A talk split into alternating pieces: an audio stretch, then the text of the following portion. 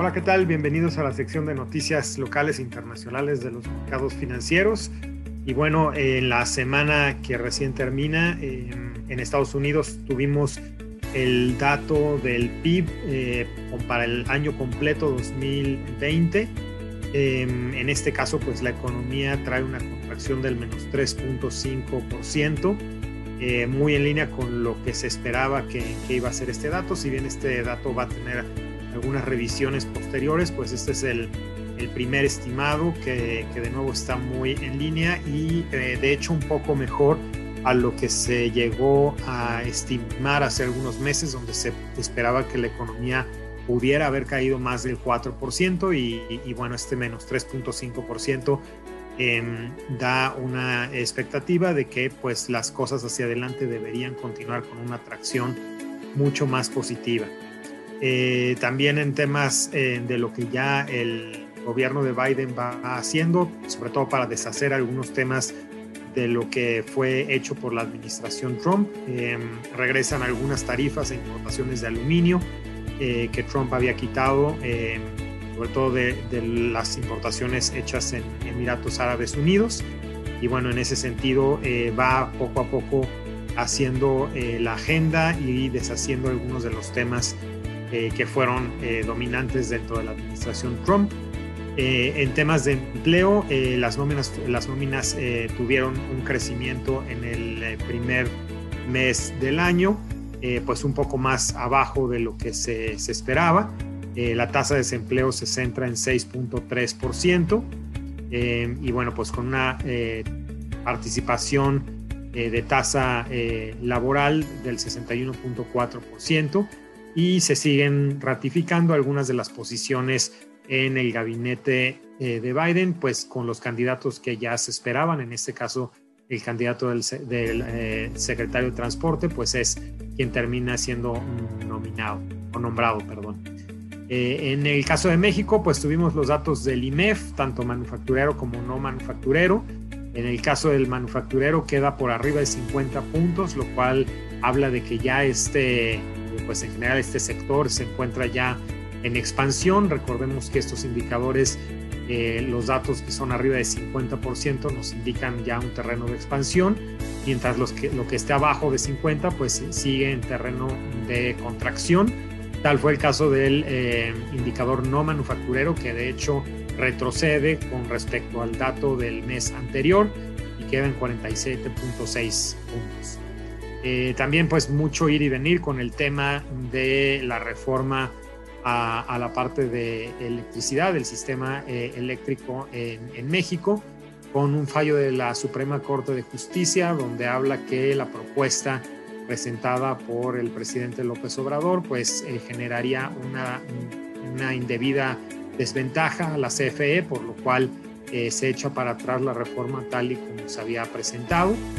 Y finalmente en temas de vacunas, pues México aprueba el uso de emergencia de la vacuna rusa Sputnik para eh, agregarse a lo que ya se había aprobado y poder tener pues ya eh, más dosis disponibles de aquí al mes de abril. En noticias internacionales, pues vimos eh, un, golpe de Estado en Myanmar. Si bien Myanmar no es un país que participe de forma importante en los mercados financieros, pues sí es, digamos, un punto amarillo en temas de estabilidad de la región asiática. Em, en Europa, bueno, seguimos viendo algunos temas eh, de retrasos en las vacunas. Eh, por lo mismo, la Comisión Europea ha empezado a tramitar eh, pues algunas iniciativas para que la exportación de vacunas a países no miembros de la Unión Europea pues se detenga o se aminore con respecto a, los planes que se tienen. Todo esto en el, eh, pues en el esfuerzo de tratar de que la Unión Europea pues tenga eh, nuevamente un regreso a los planes de vacunación que han estado un poquito retrasados. En ese sentido, pues el principal eh, detractor, digamos, de esta propuesta es el Reino Unido, que se vería pues claramente afectado por esta iniciativa. Eh, también en, eh, Europa, en el caso de Italia, pues el tema político ha estado muy movido. Aquí se le ha eh, pedido a Mario Draghi, el expresidente del Banco Central Europeo, pues que intente formar otra vez una coalición después de que el actual primer ministro Giuseppe Conte pues no lo ha podido lograr. En ese sentido, pues el que entre Mario Draghi a este, a este tema, el mercado en general lo ha tomado bien y esperaríamos entonces que se pudiera lograr sí una coalición que ha estado muy fragmentada, pues sobre todo después de eh, las disputas que se han dado por el manejo de la pandemia en ese país. Y finalmente en Colombia vimos la reunión mensual del Banco Central que deja sin cambios su tasa de interés en el mínimo histórico de 1.75%, ya es el cuarto mes consecutivo en el que mantienen esta tasa y obviamente la decisión de haberla bajado hasta este nivel pues va de la mano del apoyo que ese Banco Central eh, está dando a esa economía por el tema de COVID. En cuanto a mercados, pues fue una semana de bastante recuperación después de haber visto una semana eh, anterior de toma de utilidades. Es así que el S&P 500 en Estados Unidos regresa otra vez con fuerza y vuelve a romper un máximo histórico, centrándose en 3.886 puntos. Esto equivale a un 4.65% de apreciación. Acá pues muy influenciado el índice por los reportes trimestrales que están saliendo en general bastante mejor de lo esperado en varios sectores, incluyendo el sector tecnología, que claramente pues es el, el sector que más eh, representación tiene en el S&P 500 y con esto pues obviamente también una expectativa positiva ante una eh, pues tasa de vacunación relativamente exitosa que se ha estado dando en, en, Estados Unidos. En el caso de México, también una semana de recuperación, aunque no de tanta fuerza. El IPC sube 2.70%.